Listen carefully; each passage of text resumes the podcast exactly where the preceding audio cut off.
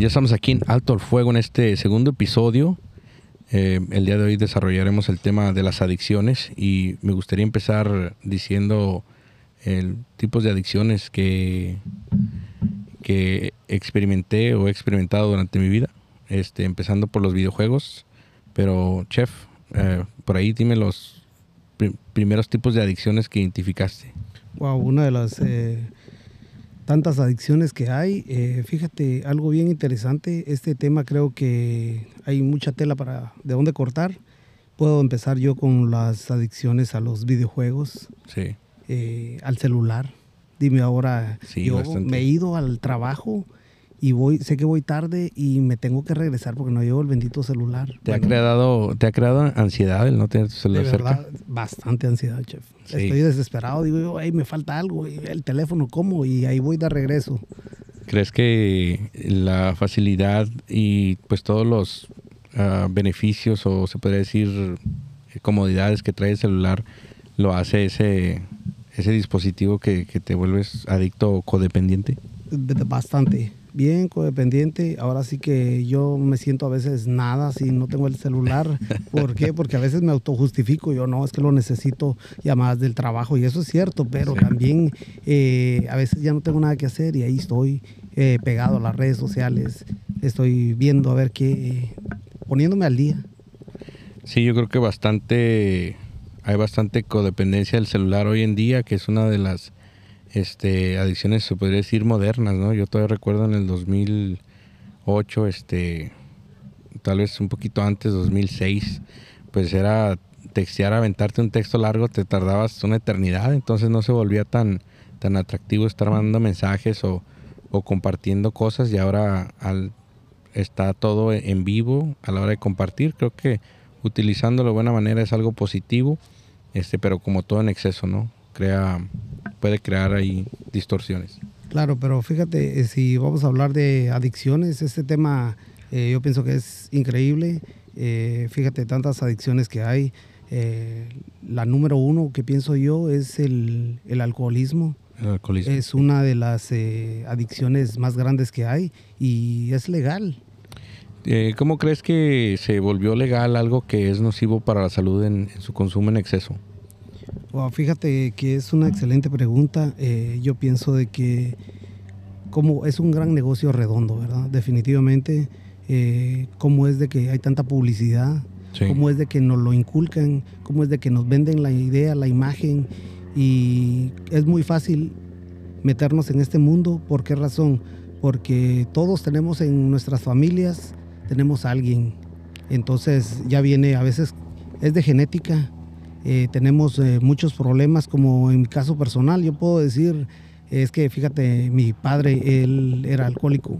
Entonces... Eh, ¿Te, justificas ahí? Claro que sí. Fíjate, yo estaba, em, yo empecé a, a, ingerir alcohol a los 23 años. Sí, sí, sí, para, para muchos pues bastante tarde, ¿no? Porque hay gente que desde los 13, 14, yo creo que mi primera cerveza y este, ojalá mi mamá no esté escuchando esto, pero eh, creo que fue por ahí a los, a los 14, 15 años, este, tratando de, andar de queda bien. Eh, por ahí recuerdo que me soltaban las llaves de las, de las camionetas para pasear a las, a las amigas. Era el chofer responsable. Y de repente, pues por quedar bien, eh, empezar a probar el cigarro, empezar a probar el, alcohol a, temprana edad. Este, que en ese momento dices, bueno, no es adicción, ¿no? Porque apenas lo estás ah, probando. Pero el, incursar en este tipo de actividades a temprana edad, eh, luego te carga como esa justificación cuando eres adulto. ¿Crees que el negocio del alcohol es muy grande como para, como para fallar, como para que desaparezca? No, eso pienso que no va a desaparecer nunca. Al contrario, eh, cada vez hay más tipos de, de alcohol, diferentes eh, clases, eh, es lo que es un negocio grandísimo. Redondo, Claro que sí, pero fíjate eh, cómo es de que nosotros nos autojustificamos, porque yo siempre decía, yo empecé tarde, como te digo, ¿verdad? Vuelvo a recalcarlo, tenía 23 años cuando yo empecé a probarlo y lo hice primero porque yo quería encajar. Yo empecé con un grupo de amigos, todos, yo soy metalero de corazón y todos ellos tomaban, fumaban Y pues yo decía, ¿cómo que no? Entonces me decían, tú tomas y yo no tuve el valor de decirles, hey, ¿sabes qué? No, yo no bebo. Sí, dame una cerveza. Y pues me costó tomármela, pero ni me gustó, no la disfruté, pero lo hice por encajar, por sentirme, por quedar bien. Y vamos a dejar ahí en los comentarios abajo este que pues todos ustedes, nuestros uh, radioescuchas, participen. Pongan ahí la edad a la que empezaron a, a beber. Este y si fue por convivencia o si alguien quiere compartir la primera vez que, utilizó el alcohol, este, porque es importante el saber ah, sus experiencias, el compartir, en hacer esto dinámico. Así es que, sin ah, duda alguna, estamos eh, esperando que, que, nos dejen ahí sus, sus comentarios. Vamos a un pequeño corte y volvemos aquí en Alto al Fuego. Pues ya estamos de vuelta aquí en Alto el Fuego y pues el día de hoy estamos desarrollando el tema de las adicciones, eh, compartiendo de que en cuestión del alcohol, ah, ya que empecé a trabajar en los restaurantes, por ahí tenía un compañero de, trabajo que, rentaba ahí donde, donde yo vivía y empezamos a agarrar la maña de que antes de, de, este, de ir a casa era de, de comprar un 6 de cerveza y la justificación era para dormir a gusto. Me las merezco. Me las merezco, ya trabajé. Esa justificación que, buscas al diario, ¿no? O a veces de minimizar lo que estás haciendo. Yo creo que es eso también, el minimizar lo que estás haciendo, el normalizarlo. Porque fíjate que después de, de dos años, casi tres años de hacerlo, y como unas 40, 50 libras de más, dije, ¿qué me pasó? Pero, chef, a ver, compártenos en cuestión del alcohol, este, tus experiencias. Fíjate que vamos a hablar de este tema, ¿verdad? Es algo, pienso que es algo complicado. ¿Por qué razón? Porque fíjate, en mi caso personal, em, yo pensé que yo podía controlar esto. Y yo sé que muchos de mi familia van a estar escuchando esto, ¿verdad? Pero yo los tuve engañados a ellos por mucho tiempo. ¿Por qué razón? Porque yo empecé tarde, ¿verdad?, a consumir alcohol y lo hice por queda bien, por llevarme, por, encajar con mis amigos. Sí, sí, sí. Entonces, eh, fíjate, esto me llegó a meterme a muchos problemas y hay tanto tipo de adicción, ¿verdad? Tantas, tantas adicciones que hay, pero yo me enganché mucho en el alcohol y yo decía, me quería autojustificar y decir, ¿sabes? Eh, yo me las merezco, eh, soy bien trabajador, soy bien responsable, pero no, me, no aceptaba de que yo tenía un problema. Y yo decía, es que ya me volví un vicioso y sin darme cuenta que en realidad es una enfermedad. me, las, me las he hecho, pero este, pero todo no falto al trabajo, te empiezas a justificar, empiezas a buscarle como la salida de que no, en el autoengaño. El autoengaño, claro que sí. Este, y fíjate que una de las cosas que el alcohol lleva es este, pues en mi caso, por ejemplo, ah, ya lo buscas como, como un remedio, como un, este, eso de, oh, para dormir a gusto, es que sin eso no puedo dormir. Ah, recuerdo muy bien que en casa se usaba el, cigarrillo para, que supuestamente para ayudar a la digestión. Entonces, este, pues te engañas, ¿no? Te engañas porque en realidad son cosas que no se necesitan, de repente son, crees tú que de repente son modas, de repente es como nos miramos que otras personas lo hacen, sentimos que está cool o que está chido lo que están haciendo y queremos replicar. Este, eh, ¿tú, tú crees a, qué se debe eso? Bueno, la verdad es de que estamos educados de una manera eh, muy mala.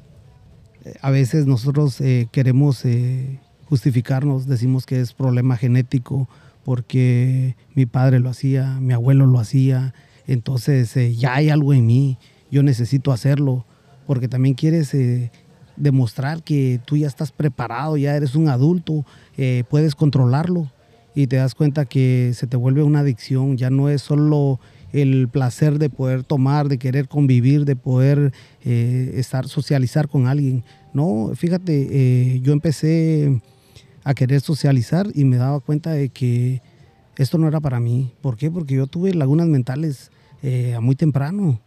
Eh, tenía dos, tres eh, años bebiendo y se me borraba el cassette.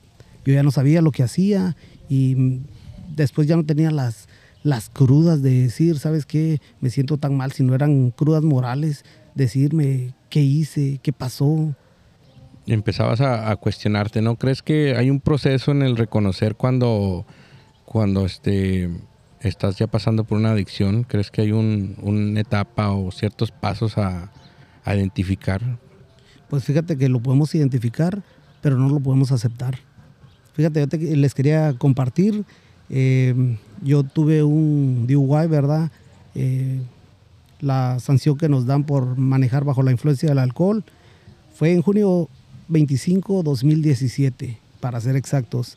Fíjate, ese día eh, yo estaba trabajando y lamentablemente yo pienso que no fue mi noche.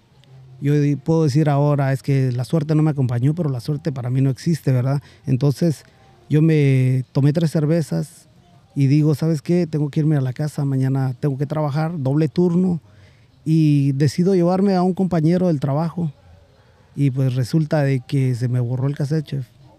Eh, la verdad no supe cómo, cómo pasaron las cosas. Eh, para no hacerme larga esta historia, eh, yo agarré el punto 09 y la ley es punto 08. Entonces automáticamente yo quebré la ley, me fui, me salí, iba manejando, me salí del freeway, di muchas vueltas, fui a parar en un árbol pero llevaba una persona. Esa persona salió lastimada, se quebró el pie, yo me fracturé el brazo, el, mi hombro, me disloqué el hueso, eh, quedé muy mal. Me llevaron a la cárcel eh, tres días, me sacaron con una fianza de 10 mil dólares. Eh, resulta de que salgo de ahí con fianza, me ponen una, un brazalete de tres meses y empieza todo el proceso legal, me enjuician, y me dan 273 días en la cárcel del condado. Es algo, algo bien complicado, bien difícil y yo quería buscar, decir, ¿sabes qué? Autojustificarme. es que ¿Qué fue las primeras cosas que te pasaron por la mente para autojustificarte en ese momento?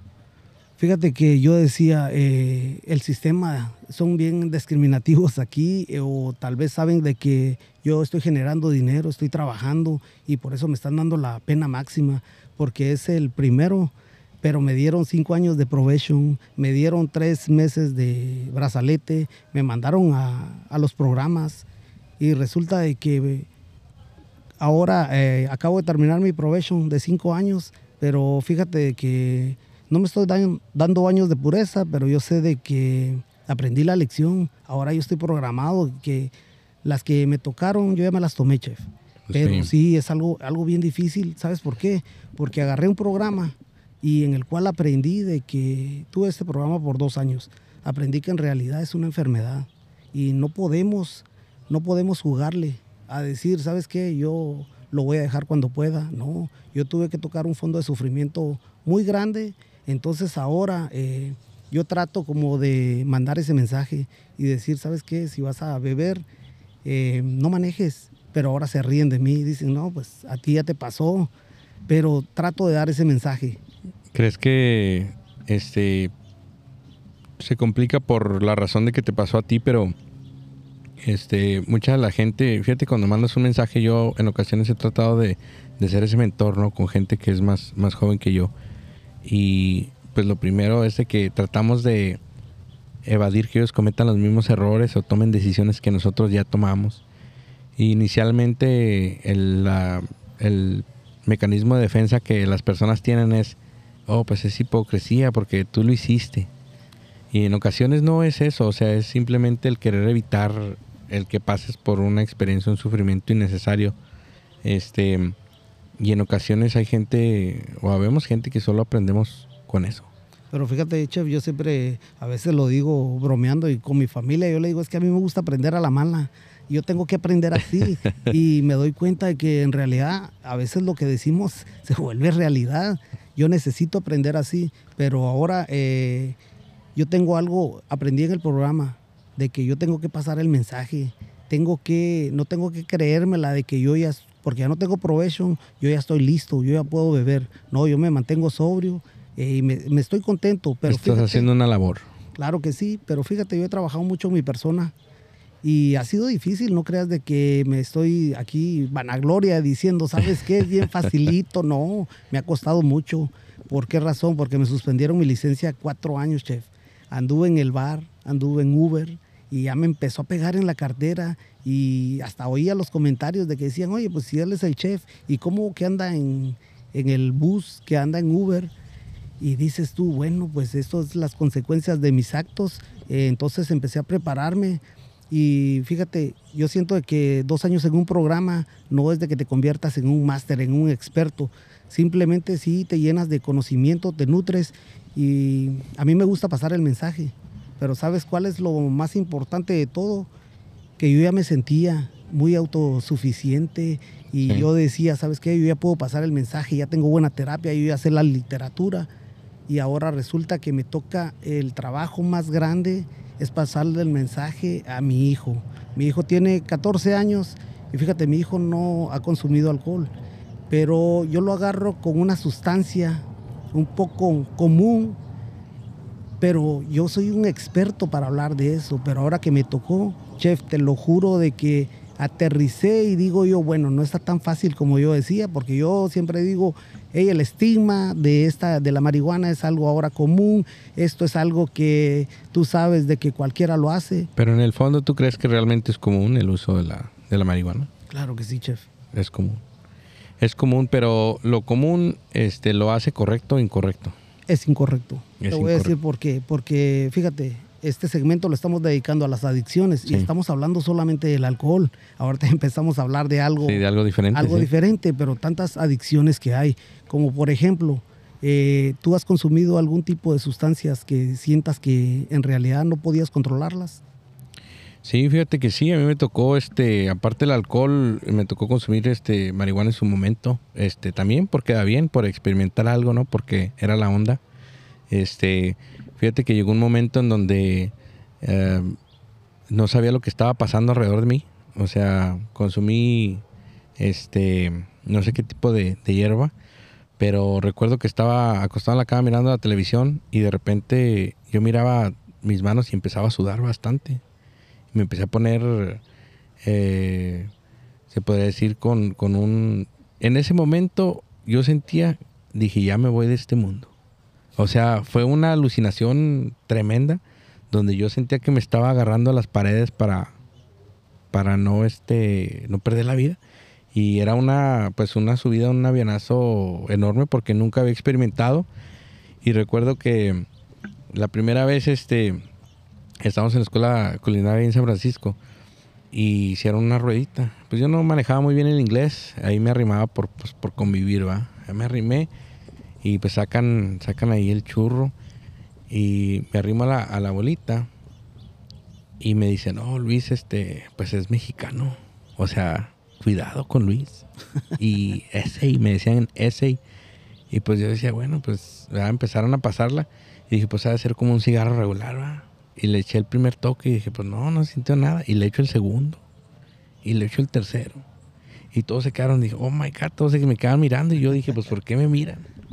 pues empezaron a dar la ruleta y este, en eso pues empiezo a sentir un golpe enorme a mi cabeza, un, sentido de esquizofrenia, se podría decir en ese instante. Y voy y me siento ahí en el, en el, en la sala, eh, me cruzo de pierna y me quedo mirando a una muchacha que estaba al lado opuesto. Y lo único que pasaba por mi mente era, este, no te vas a meter a la alberca porque no sabes nadar. Este, actúa cool, no te muevas tanto. cuando te digan algo sonríe, actúa normal. Y fue totalmente, no sé si fueron horas de que mi mente solamente pensaba en esas cosas. Pero lo disfrutaste. No, para nada. No, para nada, totalmente arrepentido. O sea, yo había consumido un cigarrillo normal. Y este, pues yo porque había, nos habían invitado ese día, la primera vez que convivíamos y este hice la ruedita y, y había una, una chava ahí que, que, me llamaba la atención y pues estaban ahí y dije, bueno, pues porque da bien ahí, me tocó probar. Y pues yo no sabía que los toques eran igual. Entonces cuando, cuando voy y me siento ahí, pues yo pensé que iba a perder la vida. Yo decía, ¿qué está pasando? Y todo el mundo se me quedaba mirando así como que, qué rollo. Este, Y al día siguiente me sentí con mucha vergüenza. Con mucha vergüenza, chef. O sea, no me sentí uh, orgulloso, no me sentí a gusto. Eh, ni siquiera eh, conecté con la muchacha porque yo estaba más preocupado este, pensando en no te vas a parar porque te vas a caer, va a ser un ridículo. Tú aquí sentadito. Sentía que tenía ganas de hacer el baño y no, no iba, no me movía. Y decía, aquí no me muevo hasta que se me baje esta madre. Pues yo creo que pasaron horas ahí yo sentado sin hacer nada. Pero, chef, eh, ¿seguiste consumiendo o, qué pasó con eso? Fíjate que este, en ese momento no, no lo tomé como algo diario, no lo tomé, lo tomé ocasionalmente. Hubieron un par de ocasiones más este, en el que eh, lo consumí y en ningún momento me cayó al 100%. no fue algo que lo consumí inmediatamente, traté de, seguir haciéndolo, este, porque había muchas cosas que no me, no me latían. Eh, una de ellas el olor este, y la alucinación, o sea, un sentido de, pavor, de esquizofrenia, de, de, alucinación, tal vez se puede decir, ¿no? Eh, donde dije, no, pues esto no es lo mío. Eh, pero aún así, con todo y sabiendo eso, un par de veces más todavía me tocó experimentar con, con eso. ¿Cómo ves, che? Fíjate que igual, o sea, es algo que obviamente se repite durante la historia ¿no? de, de mi vida. Yo creo que fue la adicción más difícil de, de superar. Eh, me sentía chavo, me sentía el rey del mundo, me acaban de hacer chef. Y este, en ese momento, y sobre todo en, en el área donde trabajamos, eh, estas cosas están muy accesibles. Es, mucha gente lo usa como, como esa energía que se necesita para trabajar. Y en ese momento yo me justifiqué. Yo decía, pues que va a ser un largo día y yo necesito fuerzas y aparte cheleamos en la noche y déjame doy un bajón y déjame me acomodo y te empiezas a justificar. Entonces ah, fueron muchas veces que fue como mi escape. Eh, era mi Red Bull en ocasiones. Y este, fíjate que recuerdo muy bien cuando me, me avisa mi esposa de que, que, iban a ser el primer niño. Este, yo paré inmediatamente. No volví a probar. Fue algo que me cambió la vida el saber que iba a ser papá y que no podía ser ese papá con adicciones. Y al saber que iban a ser mi primer hijo, este, me dediqué a, a limpiarme, a alejarme de eso. Eh, dejé de fumar, dejé de tomar alcohol. En ese instante yo dije, todo se acabó. Este, ahora vivo y respiro por, por mi hijo que viene en camino. Y él ha sido la fuerza de, de todo eso. Me dio ese sentido de, de que todo eso era algo necesario, ¿verdad? Me costó bastante porque físicamente cambié bastante. Yo, estando en la militar, este, siempre, después de la militar, siempre gocé de un físico bien, ¿verdad? Eh, me mantuve, eh, hacer ejercicio, cosas así eran, eran fáciles. Y cuando empecé a tomar, cuando empecé a fumar, pues todo eso se va acabando, deterioras mucho tu cuerpo. Y es algo con, lo que hasta el día de hoy todavía eh, me toca trabajar en mí mismo, ¿no? Que es regresar a tener esa estamina que antes había, a este, extender la vida que tal vez yo mismo me quité, ¿no? Para, para poderla compartir con, mis hijos. pero creo que cada persona, así como nos autojustificamos a la hora de utilizar sustancias, a la hora de de experimentar con todo este rollo, también podemos encontrar dentro de, la familia, del amor, de la espiritualidad, un cambio, un cambio a, a entender de que no, no naciste con eso, no naciste, no fue algo que se agregó después. Entonces puedes sobrevivir sin ello. Y se dice fácil, pero no lo es. Claro que sí. A mí la fuerza que me dio eh, el ser papá fue algo tremendo, porque yo en ese instante lo decidí y fueron semanas de ansiedad, de querer recaer, de, pelear de, conmigo mismo, de que mi cuerpo no reaccionaba. Chef, pero ¿crees de que somos unos eh, tipos privilegiados? te lo digo porque, fíjate, eh, allá afuera, en la sociedad real, eh, tanta gente que no puede salir de donde está, no pueden, necesitan, tienen programas, están anexados, eh, tantas cosas que, ayudas que hay y no la pueden, no la aceptan y si se las dan, vuelven a recaer.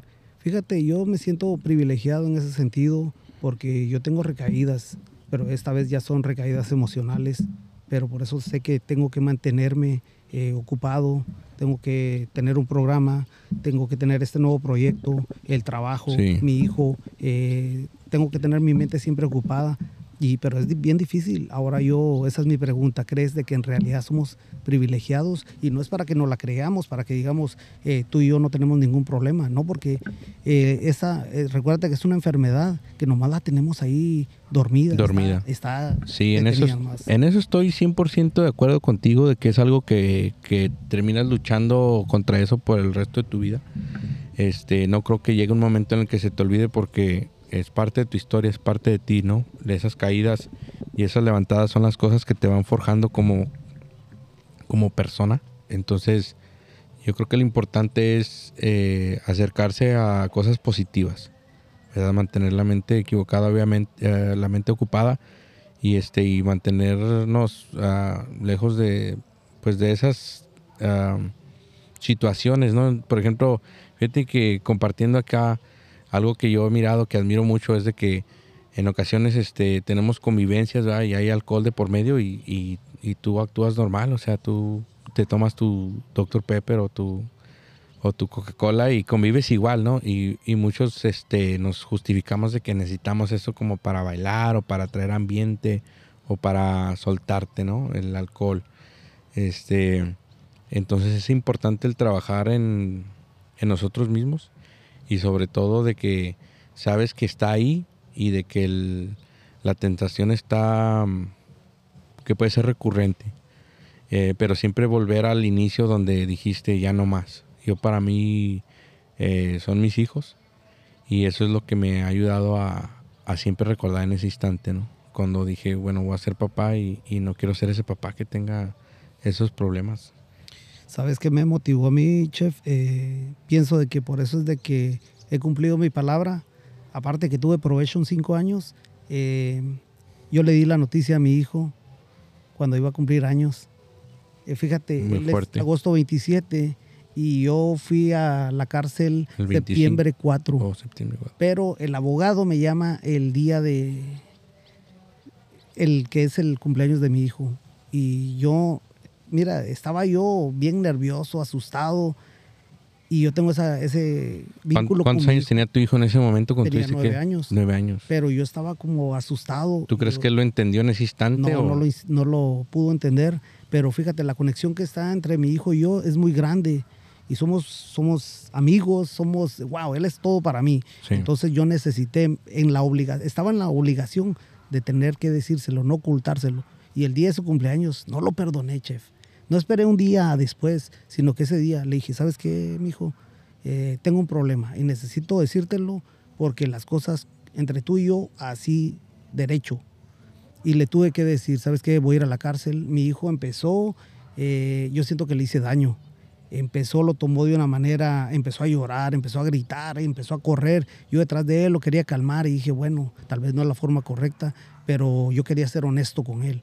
Entonces, fíjate, eso me, creó un cierto trauma y saber de que yo no le tengo que fallar a mi hijo. Entonces, ahora de ahí me agarro yo. Y fíjate, ahorita lo que acabas de comentar, hemos ido a varias convenciones donde hemos estado con muchas personas que en realidad nos ponen el alcohol, nos llevan a, un, a una fiesta, cualquier evento, y siempre está el alcohol de por medio. Pero yo estoy ya programado en que sé que no tengo que fallar, porque si no me cuido, no me preparo, o sea, no voy a poder en realidad ayudar a mi hijo. Y si él cae en un tipo de adicción o en alcoholismo, en vez de darle la espalda, darle la calle, yo tengo que respaldarlo, tengo que estar preparado para poderlo ayudar a él.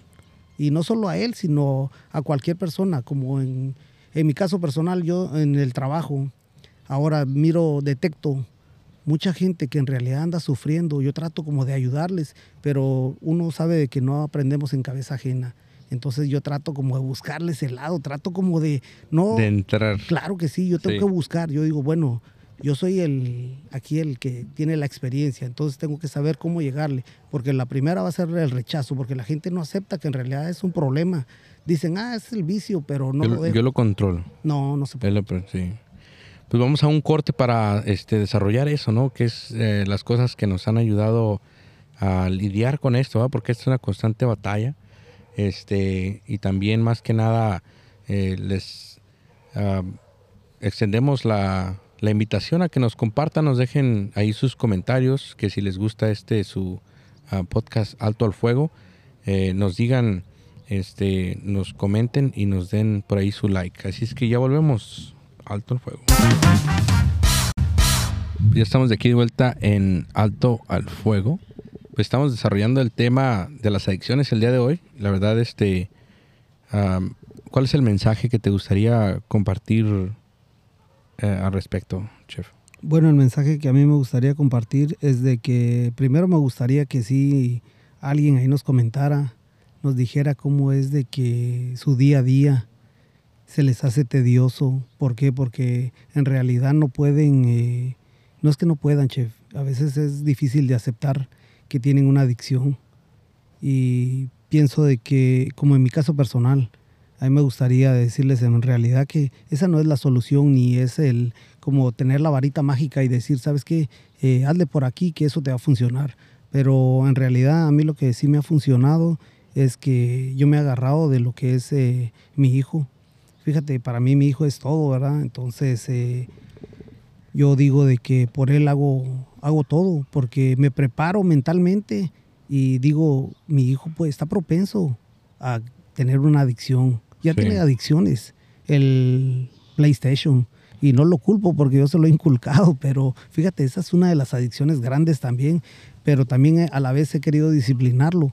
Pero sí, en realidad yo digo, tengo que prepararme, tengo que estar listo. Entonces eh, yo me he agarrado de, de, la mano de mi hijo, así es como yo me mantengo fuerte, eh, pero sé que no tengo que bajar la guardia es constante. Claro que sí. Sí, en mi caso, eh, hablando de los videojuegos, yo creo que te da ese sentido falso de, de completar algo, ¿no? De, de que lograste algo. En ocasiones el lograr un objetivo virtual, ¿no? Este, recuerdo mucho que en, en tiempos de, de juventud, eh, juegos como el, el Gran Terafto, de que, oh, me, traigo este carro y ya te sentías, o sea, te metías tanto en los juegos, al menos yo. Sí, sí. O de repente en el FIFA, ¿no? De que este voy a ser México campeón del mundo y ahí estás dándole, dándole y es campeón del mundo y ya quieres agarrar otro equipo y hacerlo también campeón y o sea, son cosas que tú vas buscando esa excusa porque te crees ese sentido de que de que lograste algo. Y las adicciones eh, vienen en muchos colores, muchos sabores, en diferentes áreas de la vida personal. Yo creo que lo más importante al principio es eh, identificarlas, el saber de que, de que ahí están y también tener ah, una, una razón por la cual no, no seguir ahí. En ocasiones es la familia, es la gente que, que quieres, eh, en ocasiones es el entender de que a veces la vida es más bonita que ese corto sentido de satisfacción que algunas adicciones te dan, ¿no? el que de repente ganaste ese partidito en el FIFA y luego tienes a los niños ahí a un lado sin, sin convivir, sin compartir, sin platicar, ¿verdad? El perderte cosas importantes porque piensas que estás logrando algo. Eh, el alcohol igual, eh, te da ese sentido a veces de que eh, da esa valentía que, que, tienes, pero que sientes que solo el alcohol es la única razón o motivo que te lo da, ¿no? El ser social, de esa gente que dice que no sabe bailar hasta que toma. Este, eh, hay diferentes excusas por las cuales eh, tomamos esas salidas, esos escapes, para crear esos cortos momentos de satisfacción que en ocasiones te quitan el, verdadero festival que es la vida sin, las adicciones, Y yo creo que es algo que tienes que luchar y es algo con el que tienes que aprender a, a lidiar y aceptar cada día. Pero fíjate, la, yo pienso que la satisfacción personal no tiene precio. Hay personas de que en realidad no pueden detectarlas o las detectan pero no pueden ¿Por qué? Porque en realidad no lo aceptan. Es, esto es, yo pienso que es algo básico. ¿Crees que es un juego mental en ocasiones? Definitivamente, chef. Eh, la gente, fíjate... Eh, ¿Qué recomendarías tú en cuestión de, para esa gente que tal vez no sabe identificar?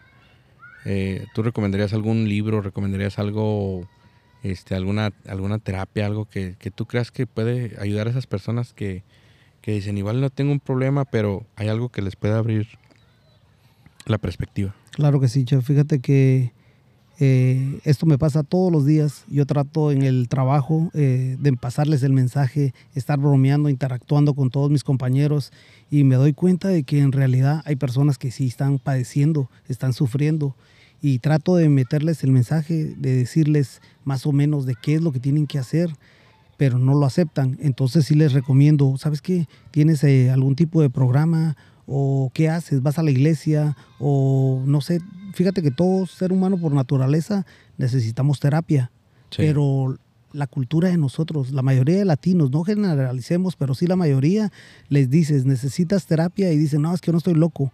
Y más no, saben, más no saben que cuando van a ir con el psicólogo le van a decir, bueno, ¿sabes qué? Te voy a dar tres sesiones y te voy a recomendar un psiquiatra. No, error, error. Olvídate, eso es como ponen en su cabeza como que, ¿sabes qué? Yo no estoy mal.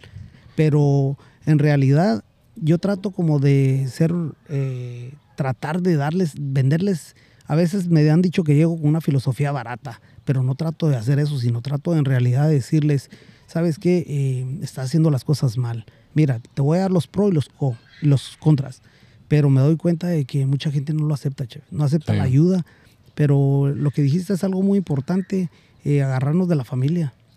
A veces, ¿qué es lo que hace tu familia cuando te ves sufrir? Eh, lo primero te dicen, ¿verdad? Que tú no tienes el valor para dejar la droga, para dejar el alcohol, para dejar eh, cualquier tipo de adicción. Y lo que hacen es tomar la decisión de anexarte, de llevarte a un centro donde, de recuperación y solo así hay mucha gente que se ha podido eh, salir adelante, pero no es tan fácil. No es tan fácil, por eso yo te decía que en realidad yo pienso que somos privilegiados porque eh, conozco, tengo muchos amigos a los cuales yo les he pasado el mensaje, he querido ayudarlos y no lo aceptan, no lo aceptan. Y, pero yo no bajo la guardia y yo trato como de buscarles. Es, una, es una pelea constante, yo creo que más que nada es una misión constante de no dejar de que de darles esa oportunidad, ¿no? De abrir los ojos. Yo creo que en ocasiones eh, la vida es de, son momentos y en ocasiones tenemos que identificar que no todo el mundo está listo para tomar el toro por los cuernos. Claro. Eh, porque en ocasiones nos hemos preguntado, eh, yo lo puedo controlar, en cualquier ratito que yo quiero lo dejo. Y de repente tienen que pasar cosas muy, muy fuertes. En el caso mío, este, algo tan importante como el nacimiento de mi hijo, para poderme dar cuenta y dar la pauta, dar las eh, energías o las ah, razones suficientes para decir yo soy más fuerte que esto y mi hijo es más importante que esto. Yo creo que es al acercarnos a, cosas como esas, a momentos como esos, que nos hacen este, valorar ah, lo que es la vida sin, sin adicciones. Fíjate que hay algo ahorita que se me vino a la mente el caso de mi hermano. Él dijo de que cuando si salió mi cuñada embarazada y él dijo que si era una mujer, porque tiene dos, dos varones, y dijo, si es una mujer yo voy a dejar de beber. Y ahorita tiene creo que 23, 24 años, no estoy seguro, pero dejó de beber. Entonces digo yo, ahí es el, el que yo digo, en realidad esta enfermedad sí la podremos controlar, pero de ahí mi otro yo dice, no, me pone la alerta y dice, hey, vas a caer en el autoengaño. Porque no, es en realidad uno el que se lo tiene que proponer. Pero él se agarró también de programas de la iglesia. Entonces ese es el mensaje que yo pienso que es lo que podemos recomendar. Tenemos que, solos no podemos, definitivamente no podemos. Necesitamos ayuda profesional, eh, algún tipo de persona, como en tu caso, con tu mamá o tu papá o tu hermano, alguien que tú te puedas abrir y puedas decirle, sabes que estoy padeciendo de algo, eh, algo que nos, que nos fortalezca. Correcto. Sí, con ese mensaje los dejamos a todos los radioescuchas aquí en Alto al Fuego. Los invitamos a que eh, compartan, a que analicen, a que piensen y razonen si es que tú que escuchas has pasado por algo así, acércate a alguien. Yo creo que a veces la familia este, te puede dar el mejor consejo, son los que siempre buscan por el bien tuyo. En ocasiones puede ser un gran amigo. Eh, hay muchas cosas y muchas ayudas que están allá afuera, así es que lo importante es, es empezar a explorar y empezar a entender de que eh, la vida es muy bonita para, para volvernos adictos a algo. La vida tiene mucho que ofrecer, más que solo una cosa. La vida es maravillosa, tenemos que disfrutar, disfrutarla, vivirla al máximo y eso es todo por hoy. Eh, alto al fuego, mi nombre es eh, Gerber Monzón. Y mi nombre es Luis Salazar. Hasta la próxima. Alto al fuego.